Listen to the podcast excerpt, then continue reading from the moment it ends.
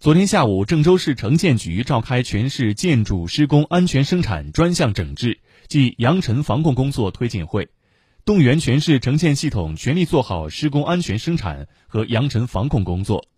市城建局将继续加强工作统筹，督促各责任部门认真履职、齐抓共管，全面梳理全市1.2万多个扬尘原点，在落实全覆盖的基础上，对重点原点实施重点监管、集中治理。确保全年 PM 十浓度平均值达到每立方米八十四微克以下。